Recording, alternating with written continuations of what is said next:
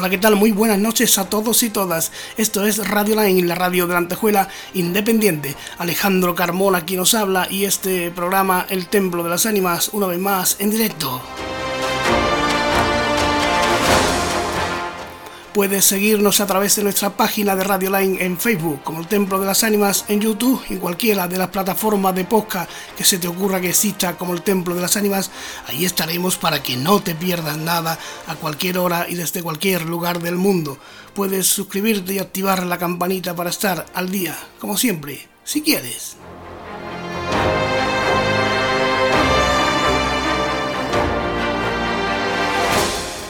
Y en esta noche nos subimos a la máquina del tiempo para viajar unos cuantos siglos antes, para recorrer la España histórica, la España mágica, una época no demasiado conocida quizás, pero que sería, sería muy interesante que llevemos a cabo esta aventura para conocer quién eran los comuneros y la guerra de las comunidades.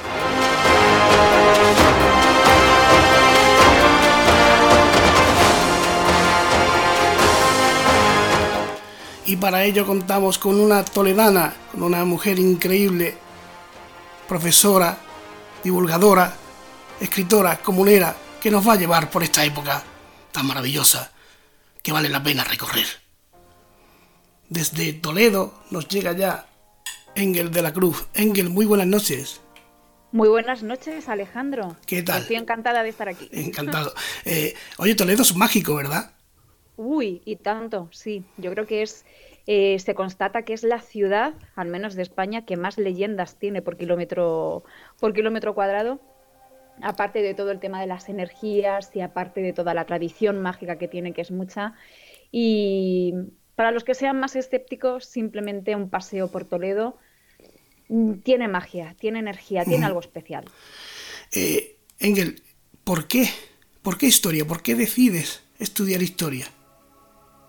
Bueno, a mí de siempre, desde que, era pequeña, he sentido, mm, bueno, me ha gustado la historia, me han gustado las tradiciones, me han gustado las leyendas, sobre todo la literatura. Digamos que mi amor por la historia ha venido a través de, la literatura, porque mm, desde que era, bueno, desde que aprendí a leer, empecé a leer muchísimo todo lo que caía en, mis manos. Además, el hecho de ser la pequeña de cuatro hermanos pues me ha hecho heredar, ¿no? Pues mucho bagaje literario y, ha hecho que, esa curiosidad por leer pues influyese mucho en, mi enfoque vital y en mis gustos.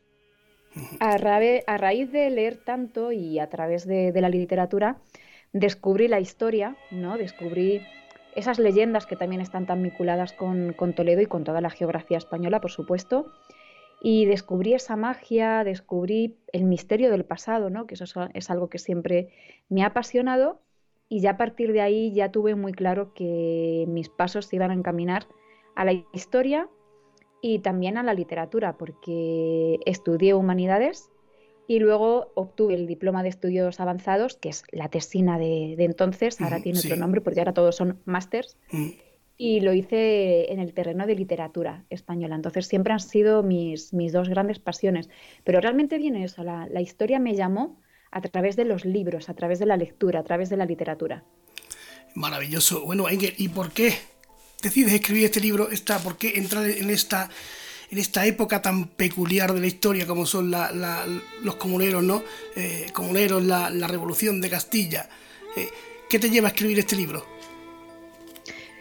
Me lleva el profundo amor que le tengo a la historia de los comuneros, porque realmente es una historia poco conocida, pero apasionante. Es una historia que engancha, mm. independientemente de si se es de Castilla o no, porque muchas veces es una reivindicación muy castellana, es como que algo que nos une a todos los castellanos, ya sean los castellanos del norte, los castellanos del sur, que somos nosotros de Castilla-La Mancha, pero creo que tiene algo que ver también con, el resto de la historia de España, porque podía haber cambiado toda la historia de España y, más, incluso más, porque estamos hablando de una época en la que con Carlos I eh, España se abre Europa o, Europa entra, entra, entra en España.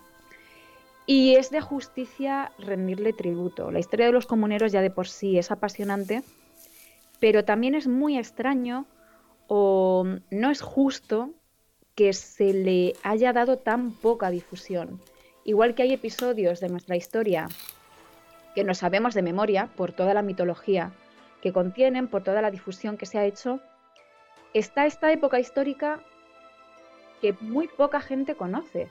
Entonces, Sí que es cierto que ya antes de mm. publicar mi libro, que fue hace un par de años, sí que había muy, buenos trabajos, porque sí que es cierto que los había, pero yo quería hacer una monografía que abarcase todo, o sea, em, la revolución comunera desde que empezó, incluso antes de que empezase, porque todo proceso histórico se tiene que entender desde antes, y el después, y el después es hasta 2021, que es cuando terminé de escribir el libro.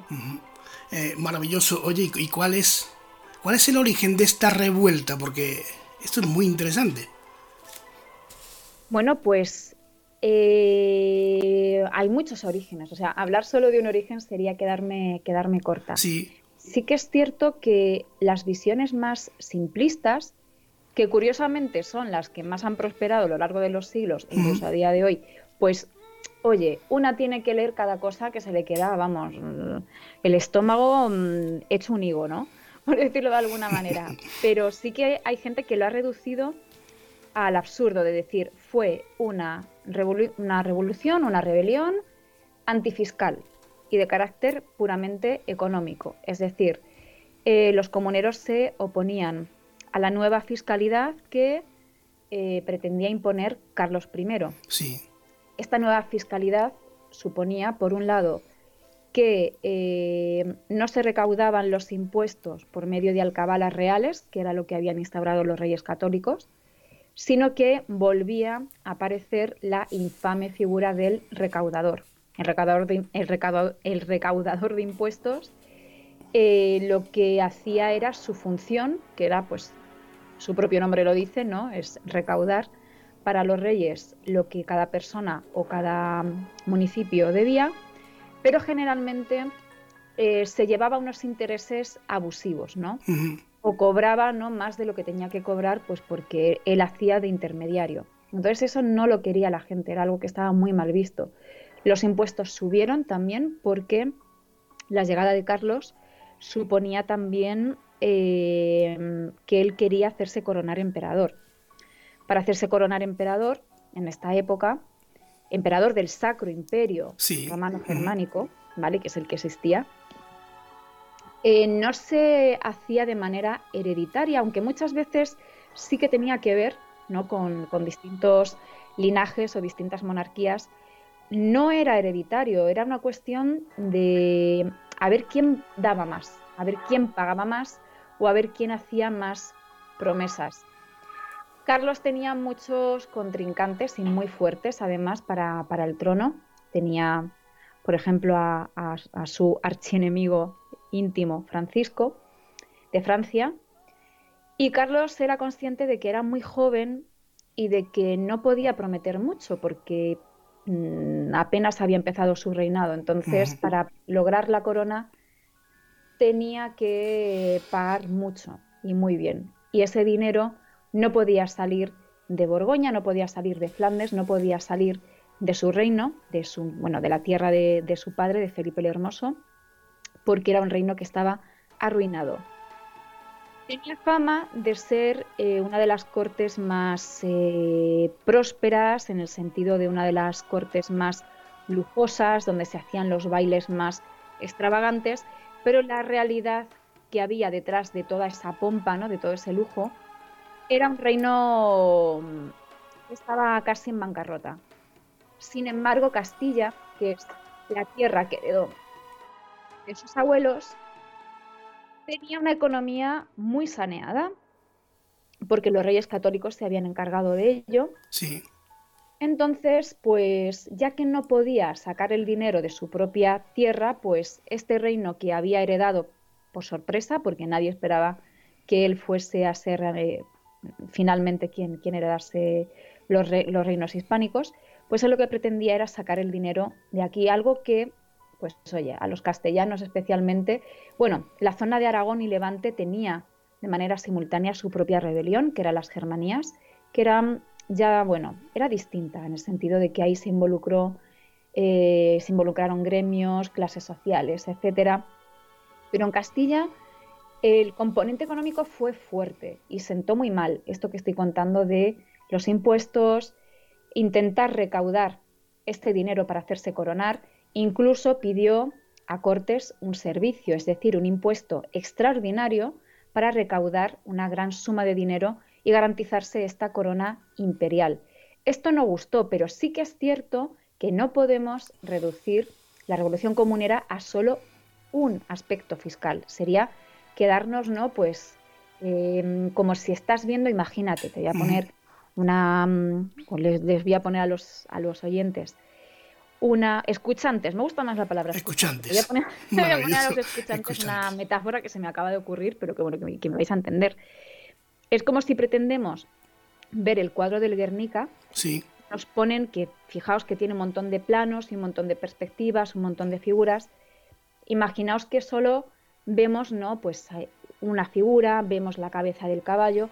No, ya es significativo, ¿no? Porque vemos tragedia, vemos dolor, vemos sufrimiento, pero no vemos todo lo que ha pasado. Entonces, el aspecto fiscal es importante, pero no es único ni tampoco fue mm, crucial. Hubo más factores. Entre ellos la crisis dinástica.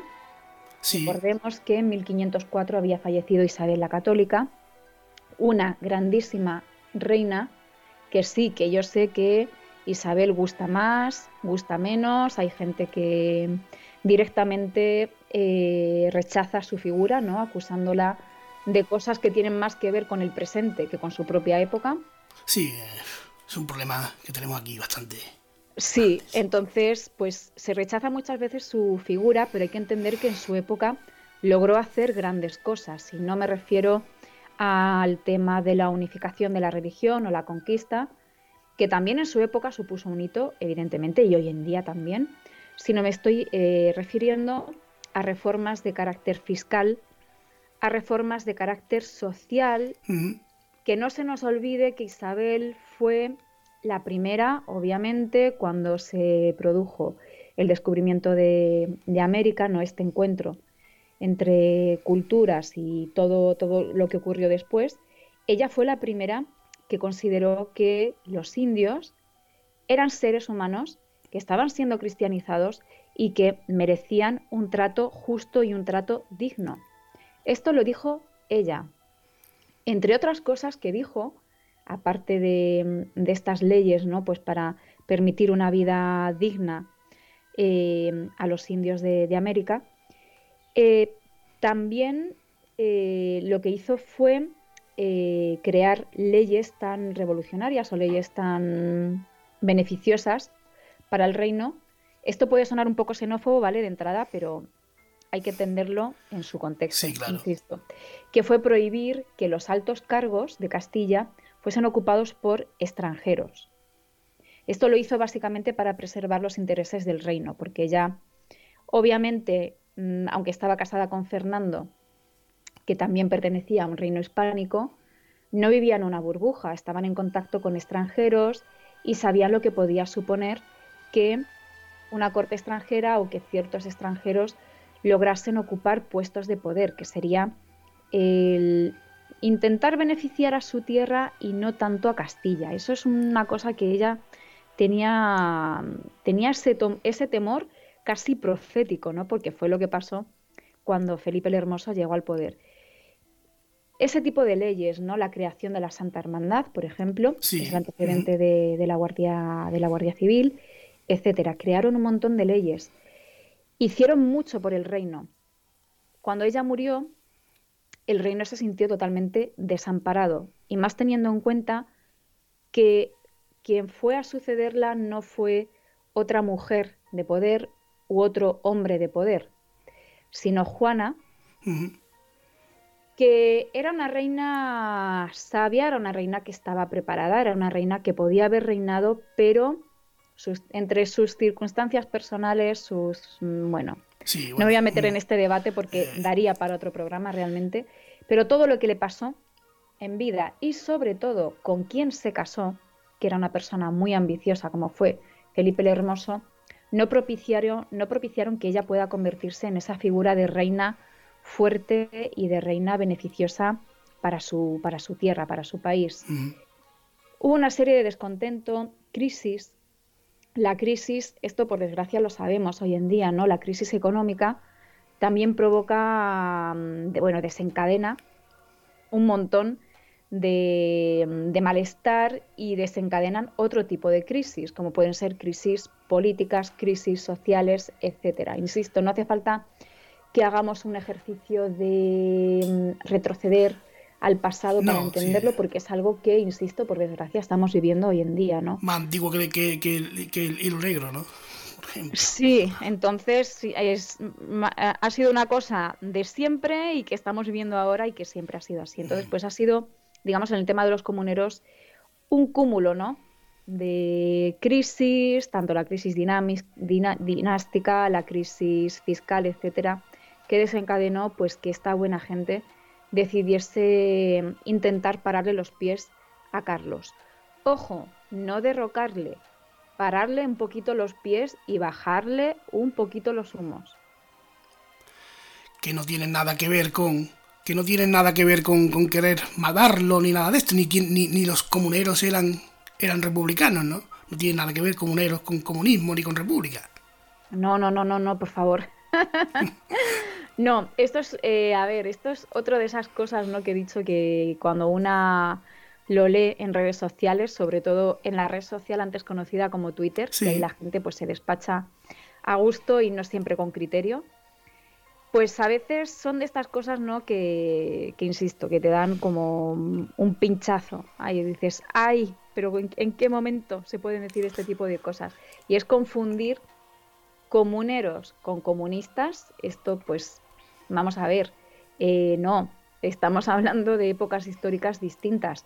Sí que es cierto que los comuneros eran revolucionarios en el sentido de que eh, en sus premisas se adelantaron un poco al momento en el que vivían, pero obviamente no se adelantaron tanto y no se adelantaron en esa dirección, ¿vale? Porque ellos eh, ni muchísimo menos eran republicanos, todo lo contrario, eran profundamente monárquicos y profundamente tradicionales. Eran personas, eran hombres y mujeres de su época. No, no podemos meter en una cápsula a, Napoleón, que bueno, Napoleón quizá no es el mejor ejemplo, pero como ahora está, de, moda, por decirlo así, porque está en el cine, es como si metemos en una cápsula del tiempo a, Napoleón, tal cual, y lo traemos a 1520, ¿no? Entonces, mm, ¿qué pasaría ahí, no? ¿Él qué diría? ¿Cómo vería el mundo? No, no podemos pretender meter en la cápsula a personas del siglo XIX, personas del siglo XX y traerlas al siglo XVI. Insisto, es una época muy temprana, entonces obviamente no eran republicanos y obviamente tampoco querían eh, hacer una pseudo revolución francesa con, con, guillotina, con guillotina en la plaza de Zocodover, ni muchísimo menos. Ellos simplemente querían que hubiese rey, más bien que hubiese reina, porque ellos reivindicaron que la figura de Juana I de Castilla, también conocida como Juana la Loca, reinase. Que ellos, ellos, querían que Juana estuviera presente, ¿no? Que fuera la reina verdadera de Castilla. Sí, a ver, esto eh, creo que se sabe, pero se dice poco. Juana era reina, pero Juana era reina eh, que reinaba, que firmaba documentos, quizá no firmaba ella, sino que simplemente se ponía el sello en su nombre, y se acuñaron monedas con su efigie y con la de su hijo Carlos, es decir, hasta que ella murió eh, y hasta que Carlos murió, porque fue todo más o menos en, la misma época, reinaron ambos, o sea, reinaron los dos. Era un reino de dos reyes. Lo que pasa es que todo el mundo sabía que la reina ni pinchaba ni cortaba, porque estaba recluida en, en Tordesillas y no podía hacer nada, realmente. Entonces, los comuneros lo que hacen es reivindicar que solo reinase Juana y Carlos, por lo tanto, pues que se ocupase a, sus cosas ¿no? en, Europa, que, hoy estamos hablando ni más ni menos que de todo el bagaje que tenía el Sacro Imperio Romano Germánico. Es lo que reivindicaban los comuneros. Era una reivindicación realista en el sentido de que era posible.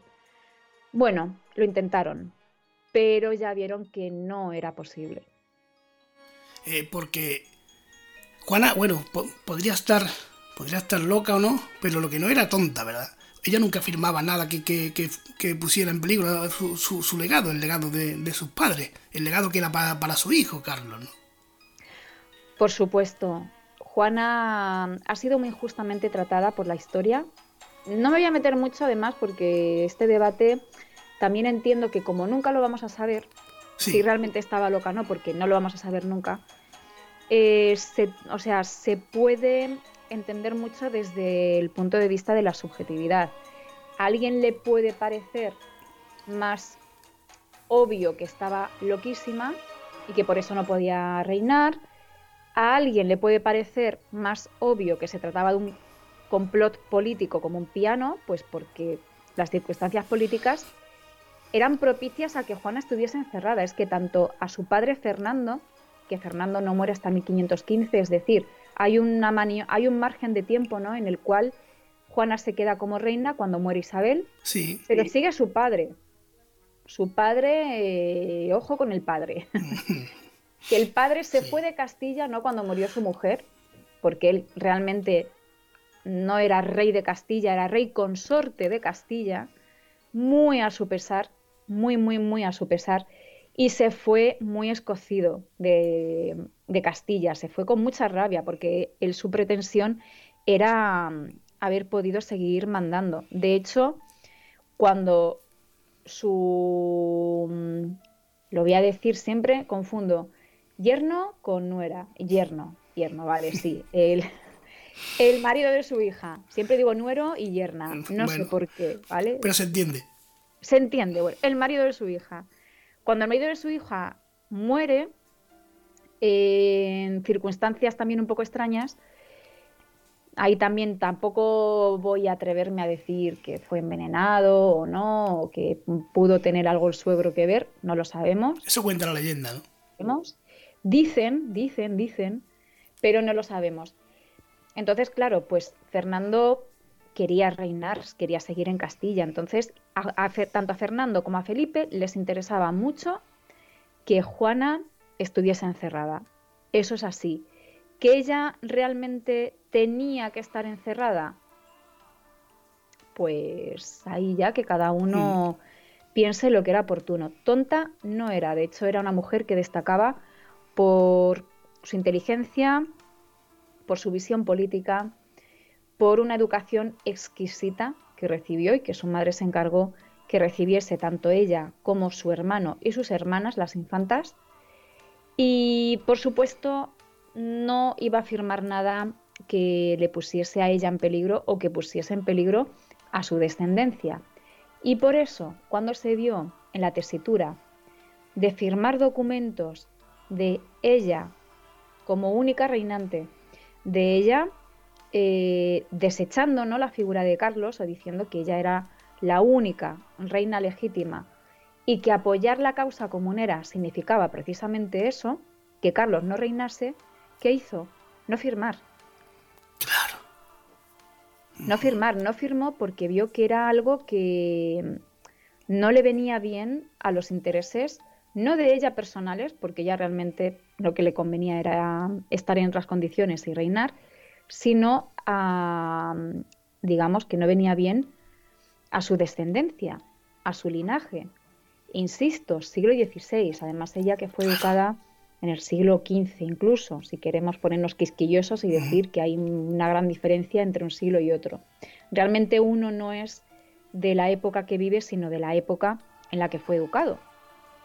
porque de ahí viene, insisto, pues su visión de la vida, sus valores, etc. Sí, claro. Entonces ella entendía que el hecho de quitar a Carlos del trono de Castilla no era bueno para Carlos y por lo tanto pues no firmó. Eh, esto viene a ser lo mismo el caso de la de que Juana tuviera no tuviera más remedio que ser reina. Mira, si, no, si nos lo traemos a, nuestros tiempos, a día de hoy sería Froilán, ¿no? El rey, ¿no? Sí, en la línea. Eso es lo que haría falta, Sí, sí, sí, es un poco de. suena un poco a, cachondeo, pero es así. Digamos que Juana estaba en la línea de sucesión eh, en el mismo puesto en el que está ahora mismo Froilán. Claro, es que era muy difícil. Nadie esperaría, nadie esperaría que Froilán llegase a reinar. Es decir, porque está en la cuarta posición. Tendrían que pasar muchas cosas. Bueno, pues todas esas cosas que tendrían que pasar en esa época pasaron. Es decir, se muere su hermano, que era el legítimo heredero. Se muere su hermana mayor, que era, digamos, la siguiente se muere el hijo que había tenido la hermana mayor con el rey de Portugal. Entonces, claro, también es la época, insisto. Mm, hoy en día, pues sería más extraño, ¿no? Que pasasen este tipo de cosas, pues por los avances en la sanidad, etcétera. Lógico. Y luego, aparte que también, esto es una cosa que me contaron hace tiempo, no sé hasta qué punto es verdad, pero tiene mucha lógica. Y es que cuando la familia real se tiene que desplazar, no se desplazan todos juntos y es por si acaso, precisamente, ¿no? Pasa algo, pues que no, que no sean todos, sino que sea el mal menor, ¿no? Por decirlo así. Esto me ha quedado un poquito macabro, pero bueno. No, claro, se, habla de, se habla de que el rey Felipe, ¿no? Y la, y la princesa eh, Leonor, creo, ¿no? Leonor es, sí. Leonor, eh, Creo que no pueden viajar juntos en el mismo, en el mismo vehículo. No, porque tú imagínate, ¿no? Que viajan juntos eh, también va Sofía, ¿no? La hermana, que sería la, siguiente, y las infantas. No, las infantas creo que no entran, ya serían directamente los, los hijos. Bueno, pues imagínate que pasa algo de, de ese calibre, ¿no? Pues nos queda Freeland. Y Freeland fumando como un descosido. bueno, aquí se me ocurren muchas cosas, pero no voy a decir ni Solo voy a decir que creo que en peores planes hemos toreado, pero ya está. Vale, sí. ya me callo. Pudiera ser, pero vamos, sería, sería, sería lo que no. Bueno, bueno, bueno. Mejor no, mejor, es que mejor no decir nada porque tremendo. Eh, Engel, ¿quién era, quién era Juan de Padilla? Bueno, pues Juan de Padilla, pues igual, un personaje fascinante en la historia de España injustamente olvidado y cuando se le ha querido recordar se le ha recordado pues eh, de, mala, de mala manera.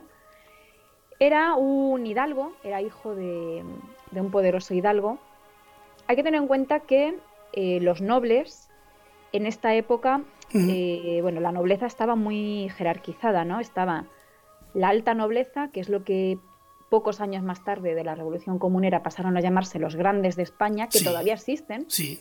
grandes de España, que eran, digamos, eh, los que emparentaban con la realeza, los que en algún momento en la Edad Media llegaron a tener más poder que los propios reyes, por cuestiones de linaje, por cuestiones de tierras.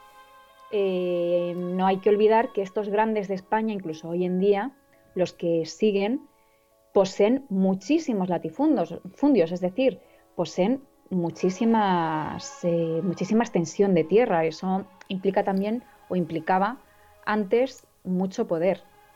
Entonces, bueno, estaba la alta nobleza a la que pertenecía la esposa de Juan de Padilla, María Pacheco, y luego la baja nobleza. La, baja nobleza se asociaba más, más que a estos latifundios, más que a este carácter terrateniente, se asociaba más a las ciudades, eran los hidalgos. Los hidalgos eran hijos de algo, ¿no? Según su, su etimología, la etimología de la palabra. Hijos de algo, es decir, eran descendientes de alguien que en algún momento hizo algo importante. Esto en España se vio mucho con el hecho de la reconquista, es decir, alguien, guerreros que habían destacado por eh, haber hecho una gran gesta o gente que había eh, proporcionado determinados favores al rey eran recompensados con este título no de hidalgo, ¿no? De decir que eh, pertenecían a la nobleza, aunque insisto, era baja nobleza y más bien de carácter urbano. Mandaban sobre todo en las ciudades y su presencia estaba más limitada a los, a los ayuntamientos.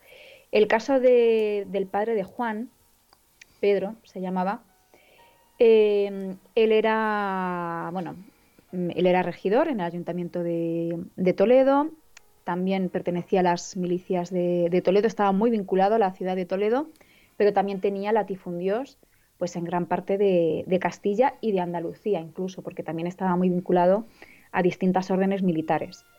Bueno, pues este personaje, que insisto, aunque era baja nobleza, tenía más dinero que muchos nobles de la alta nobleza, es una paradoja que se vio muchas veces.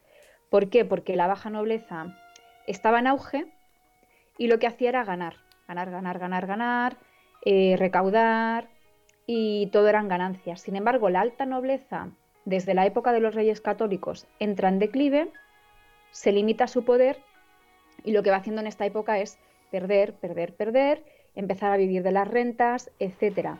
Hay que tener en cuenta que ser noble en esta época pues estaba muy bien, ¿no? Pues es algo que, que mola mucho, ¿no? Poder decir que pertenecías a la nobleza, pero al mismo tiempo era, bueno, corrías el riesgo de que si te empobrecías, de que si caías en desgracia, si gestionabas mal tu patrimonio y te quedabas sin dinero, eh, no podías trabajar. es decir, tenías que, pues a lo mejor meterte en un monasterio, hacer, bueno, y ni siquiera porque muchos, muchos monasterios y muchos conventos pedían dote de entrada, sobre todo los que eran más prestigiosos. Entonces no todo el mundo podía hacerse monje o hacerse monja. Entonces esta nobleza no podía trabajar, ni la alta ni la baja. Pero generalmente, a ver, son casos muy extremos. Un ejemplo de esto se ve en Lazarillo, que sale un hidalgo empobrecido, ¿no? Que es el que salía con su capa todos los días a pasear por Toledo y no tenía comida. Entonces, pues se daba esa paradoja y no podía trabajar y además tenía que aparentar estatus. Bueno, Juan de Padilla pertenecía a la baja nobleza eh, de la hidalguía próspera, ¿no? De esta hidalguía que empieza a destacar, ¿no? Es un signo también de los nuevos tiempos que se están empezando a, vivir y que están empezando a llegar.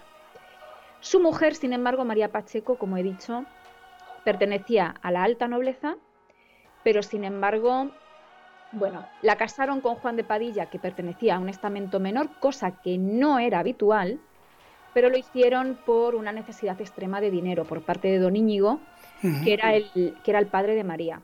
Juan de Padilla, insisto, eh, era, bueno, hijo de Pedro de Padilla, eh, vinculados al gobierno de la ciudad de Toledo, con mucha vinculación con las órdenes militares, mucho poder, y Juan de Padilla desde que era jovencito acompañaba a su padre a las distintas campañas militares, ¿no? Pues en las que él participaba junto a Fernando el Católico, junto a Isabel, etc. Em, desde pequeño se acostumbró a la guerra, se acostumbró también al poder, en el sentido del poder político, y se considera por su manera de actuar y por el carisma personal que llegó a desarrollar, que era un gran estadista y era un gran político. Más político que guerrero, incluso podríamos, podríamos decir. Y tenía un carisma indudable. Gracias a ese carisma logra hacerse eh, con el poder de las milicias comuneras toledanas, que fueron de las primeras además en alzarse, y su gran carisma también le hizo tener un papel fundamental, ya no solo en las milicias de Toledo, como fue por ejemplo el caso de Juan Bravo, que fue el capitán de las milicias de Segovia, eh, los Maldonado, eh, que fueron los capitanes en Salamanca, etcétera, sino que logró tener un papel destacado dentro de todo el ejército comunero, llegando a considerarse el alma de la revolución maravilloso. Pero eh, esto era un movimiento más, más político que, bélico, ¿no? Si me permiten la, expresión, o, militar. Pero hay, se produce alguna. Hay, hay una gran batalla, ¿no? En la que, en la que Juan decide que, que si lo tienen que matar, que lo maten, que él va a luchar por la causa, ¿no? A ver, es curioso porque mm, fue realmente los comuneros o la guerra de las comunidades, el tema comunero, ¿fue realmente un debate político o fue, mm, digamos, un debate sí de trasfondo eh, político, ideológico, social, etcétera? Porque ellos promovían un cambio, ellos llegaron a hacer leyes. La ley perpetua de Ávila, que muchos consideran que fue nuestra primera constitución. Antes que la PEPA. Se aprobado. Muchísimo antes que la PEPA, estamos hablando de 1520. Ojo. Ahí es nada. Ahí es nada. Entonces, ellos llegaron a hacer como esta especie de constitución primitiva, lo cual nos hace ver que no fue una guerra clásica, en el sentido de pongo mi ejército contra el tuyo y venga, a ver quién gana. No, hubo un debate detrás muy interesante. Por eso da mucha rabia que este, que este movimiento comunero o que este periodo de nuestra historia no se conozca tanto, porque realmente tuvo una relevancia bastante, bastante importante. Entonces, mm, hay que tener en cuenta también que estamos en un proceso en el cual todo lo militar, ya sea el arte de la guerra en sí, como los ejércitos, etcétera, estaba cambiando, ¿no? Estamos entrando en lo que se llama la modernización del ejército. Esa modernización pilla a los, comuneros justo en medio. Por lo tanto, eh, estamos en la Edad Moderna ya, como ya sabemos, 1520 son los inicios de la Edad Moderna, pero la metodología de guerra fue más medieval, más a la antigua usanza. Por ende, no hubo grandes batallas, lo que hubo más fueron asedios, fue más una guerra de asedios, asedios y pillajes, más que una guerra clásica con, batallas. No, podemos hablar de grandes batallas eh, en la historia de los comuneros porque apenas hubo. Hubo una eh, en el Romeral, en un pueblo de aquí de Toledo, que no se sabe muy bien lo que pasó, porque según unas crónicas Ganaron los comuneros, según otras, eh, ganó mm, el ejército imperial. Y luego está la célebre batalla de Villalar. No fue una gran batalla, fue realmente una persecución por parte de las tropas imperiales al ejército comunero.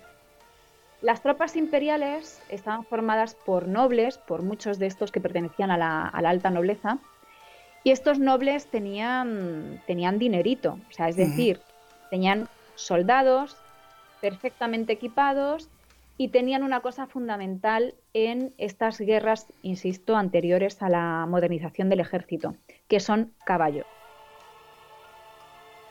Con esto ya tenían buena parte de, la batalla ganada incluso antes de, incluso antes de comenzar. Hay que tener en cuenta que el comunero ya estaba muy diezmado cuando se produce Villalar, que esto fue en 1521, el 23 de abril. Eh, había, había, mm, bueno, el número de deserciones había aumentado muchísimo. Sí.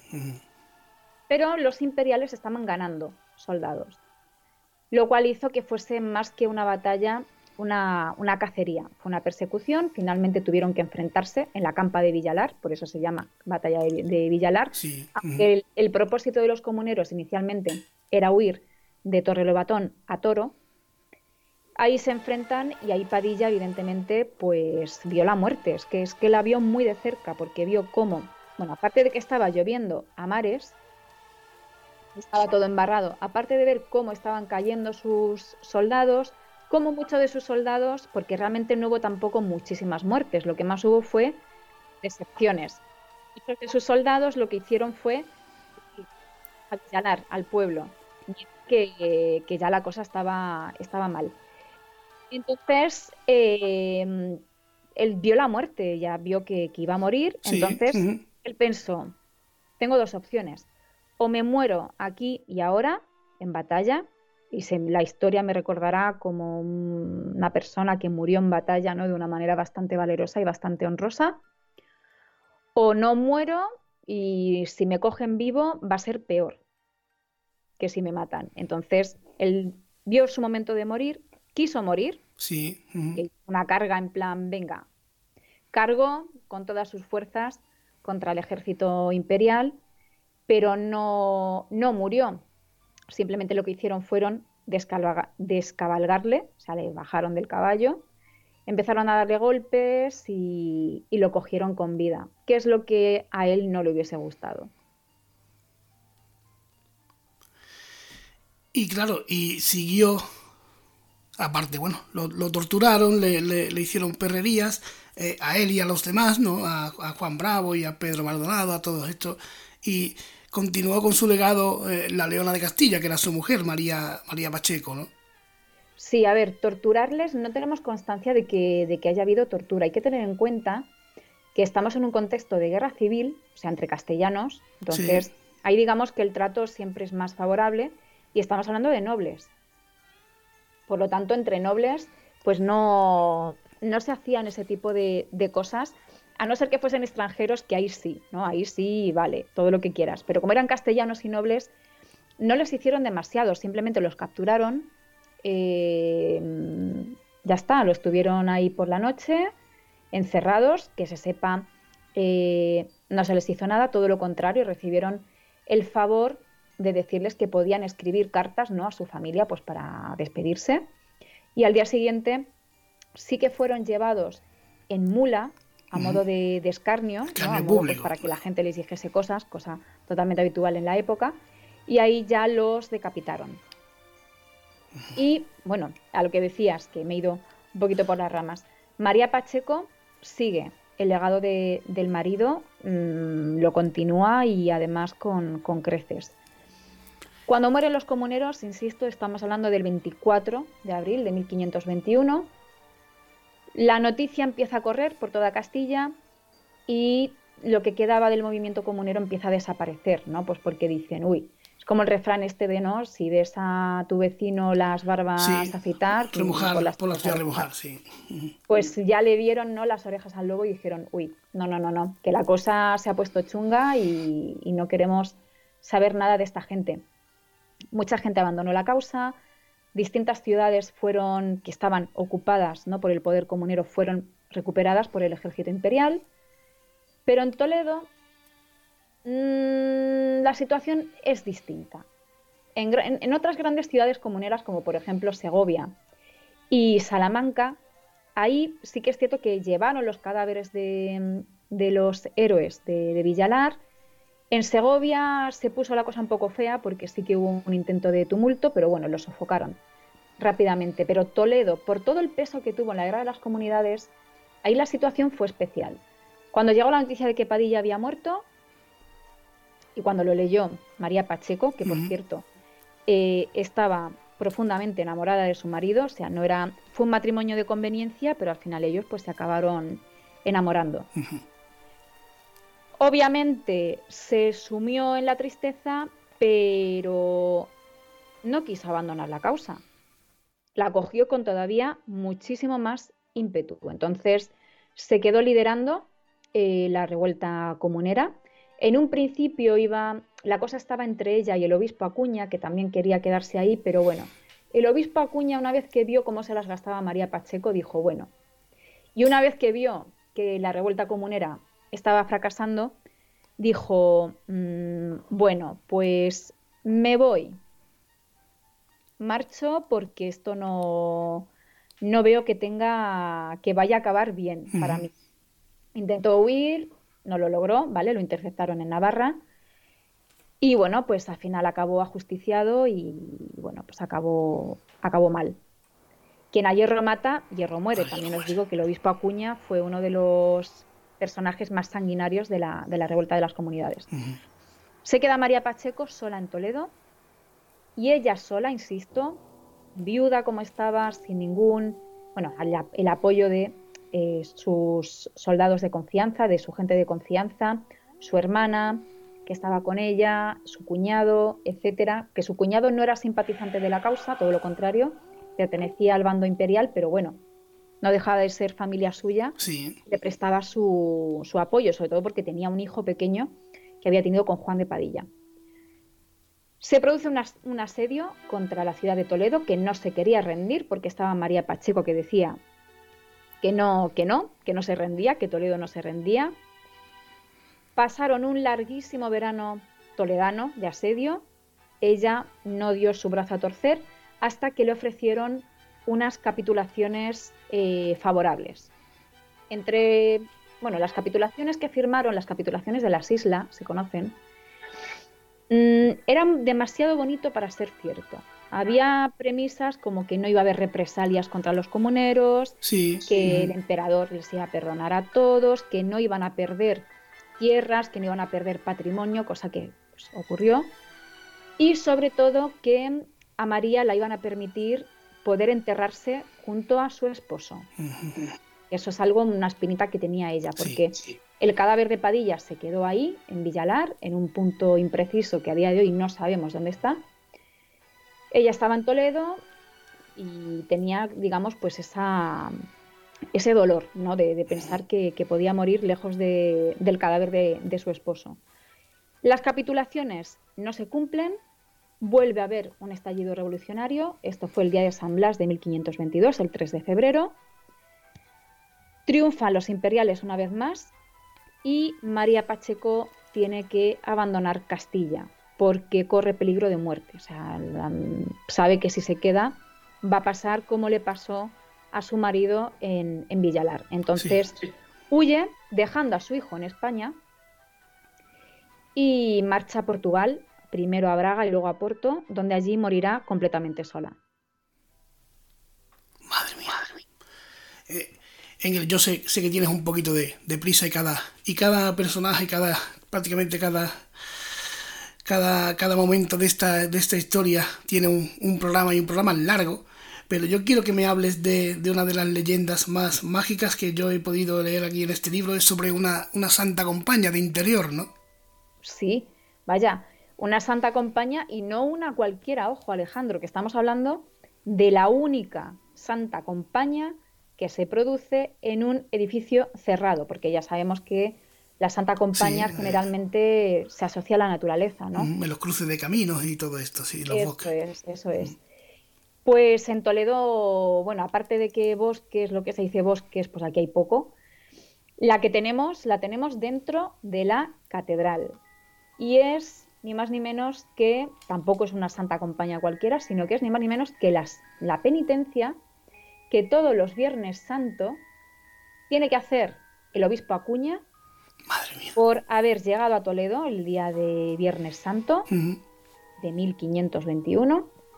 Llegó a Toledo, eh, al parecer, llegó a Zocodover disfrazado, disfrazado, pero llamando mucho la atención, ¿no? Es de esto que no quiero. Es como, a ver, voy a volver a poner un ejemplo chorra, ¿vale? Pero me vais a entender. Es como cuando un famoso o una famosa para no llamar la atención, se pone un sombrero gigante, unas gafas enormes, etcétera. Sí, llama la atención más todavía, claro. Llama todavía más la atención, que mm. esto me fascina porque, porque hay gente que lo hace. Pues él hizo lo mismo, ¿no? Llegó disfrazado, pero como muy. de manera muy cantosa. Entonces, claro, la gente lo vio y dijo: Este es alguien. No sabemos quién es, pero es alguien. Entonces la gente empezó a acudir a Zocodover a ver quién era ese misterioso personaje y en un momento dado, pues él se descubre y dice que es el obispo Acuña, que viene a Toledo pues a quedarse. Según la versión de eh, algunas leyendas, fueron los propios habitantes de Toledo los que le alzaron en volandas y le llevaron casi a rastras a la catedral donde estaba teniendo lugar el oficio de tinieblas, es decir, la misa que se hace cada Viernes Santo por la tarde. Entonces, claro, al llevarlo a la catedral, eh, interrumpieron ¿no? esa misa que se estaba haciendo de Viernes Santo. Y eso pues no, no es buena idea, ¿no? no, a efectos de maleficios y de maldiciones y tal, no es buena idea.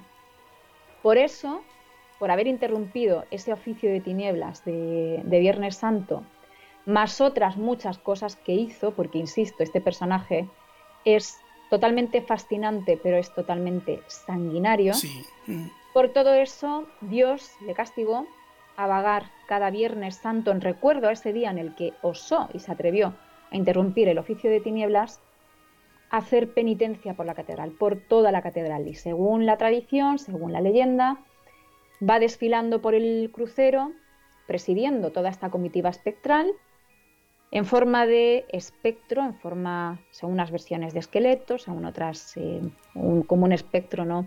Eh, más, eh, más reconocible, con su mitra, con su espada y con toda una corte de espíritus, de espectros de comuneros que van detrás de él lamentándose y vagando y condenados para toda la eternidad repetir esa penitencia cada noche de Viernes Santo. Maravilloso. Eh, ¿ha, llegado nuestro día? ¿Hay gente que afirma verla? A ver, eh, esta tradición en parte se, conoce y se conserva porque, nos dice también la propia tradición, que allá por el siglo XIX hubo un viajero francés, según algunas versiones, aunque esto tampoco tiene mucha relevancia, ¿vale? Pero bueno, hubo un viajero que se atrevió, dijo, pues yo quiero quedarme y quiero investigar a ver qué está pasando aquí todos los Viernes Santo, porque además se asocia, eh, bueno, la gente empezó a mosquearse porque se asociaba, ¿no? Cada noche de Viernes Santo una serie de fenómenos dentro de la catedral que eran un poco extraños. Luces, ruidos extraños, eh, voces, etcétera. Entonces era un rumor que existía que eso pasaba en la Catedral de Toledo todos los Viernes Santo y este viajero dijo, bueno, pues voy a comprobarlo yo mismo. Al parecer logró esconderse dentro de la catedral de manera que el Viernes Santo pues cerraron los canónigos la catedral y él se quedó dentro, solo. Se quedó dormido y le despertaron pues todos estos lamentos, todos estos ruidos de cadenas de mm, gente arrastrándose, etcétera. Y cuando abrió los ojos y vio lo que era, pues obviamente se quedó absolutamente eh, anonadado. Y era ver con sus propios ojos cómo el obispo Acuña, con su mitra y con su espada, presidía esta procesión espectral. Al parecer, esto le impactó tanto, y, no es para menos, obviamente, pero esto le, le impactó tantísimo que al día siguiente salió a la calle, se lo encontraron que estaba en un estado de desorientación bastante importante, le preguntaron qué le había pasado, contó lo que había visto y se murió. Madre de Dios. O sea, imagínate el susto, o sea, murió del susto, se es muy curioso, ¿no? Me hace mucha gracia esta, esta leyenda porque se muere del susto pero con efecto retardado, ¿no? Porque se muere del susto que le, que le había dado lo que había visto la noche anterior. Pero bueno, gracias a, gracias, gracias a ese testimonio de este mm, audaz viajero sabemos de, pues eso, qué es lo que se produce cada Viernes Santo y que yo sepa no se ha vuelto a repetir esa audacia de alguien que se vuelva a meter en la catedral, que se cuele y que, y que investigue a ver qué pasa. Yo cuando hablo de esto siempre, yo no lo voy a hacer porque soy muy miedosa, ¿vale?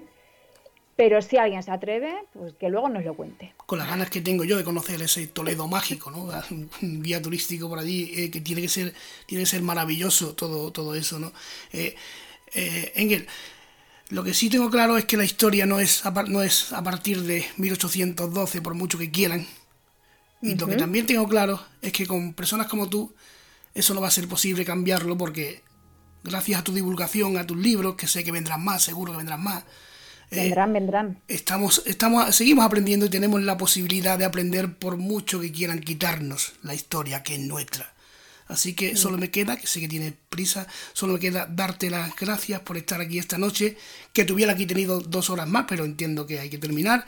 Así que un placer y seguro que habrá nuevas oportunidades, nuevas historias, nuevos libros y estaremos en contacto para que vengas aquí a pasar un ratito en el Templo de las Ánimas.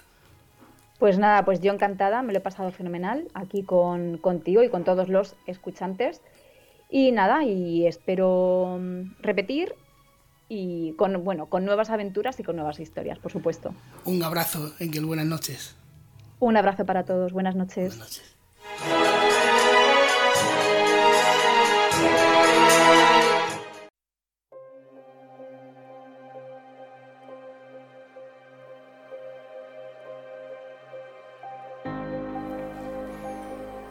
Bueno, amigos y amigas, pues hasta aquí el programa de hoy. Qué bonito, qué grande conocer la historia, nuestra historia, porque es nuestra y hay que reivindicarla, hay que contarla. La historia de España no se puede contar, no se puede enseñar en los colegios, en los institutos. a partir de 1812. No, hombre, no, no puede ser. Y gracias a personas como Engel, por mucho que quieran algunos, seguiremos aprendiendo y disfrutando de la historia, porque eh, estoy seguro de que la gente se va a interesar por estas cosas, como no. Por mucho que quieran quitárnoslas, robárnoslas y contarnos solamente lo que quieran, la historia de España es enormemente grande. Y hay que aprender de ella y disfrutar. Con lo bueno y con lo malo. Y mientras que haya. Mientras que haya una Engel de la Cruz por ahí burlando, sabremos de historia, conoceremos de historia, aprenderemos a apreciarla, aprenderemos a amarla y a cuidarla. Claro que sí. Un abrazo enorme. Nos vemos pronto y hasta la próxima. ¡Fuerza!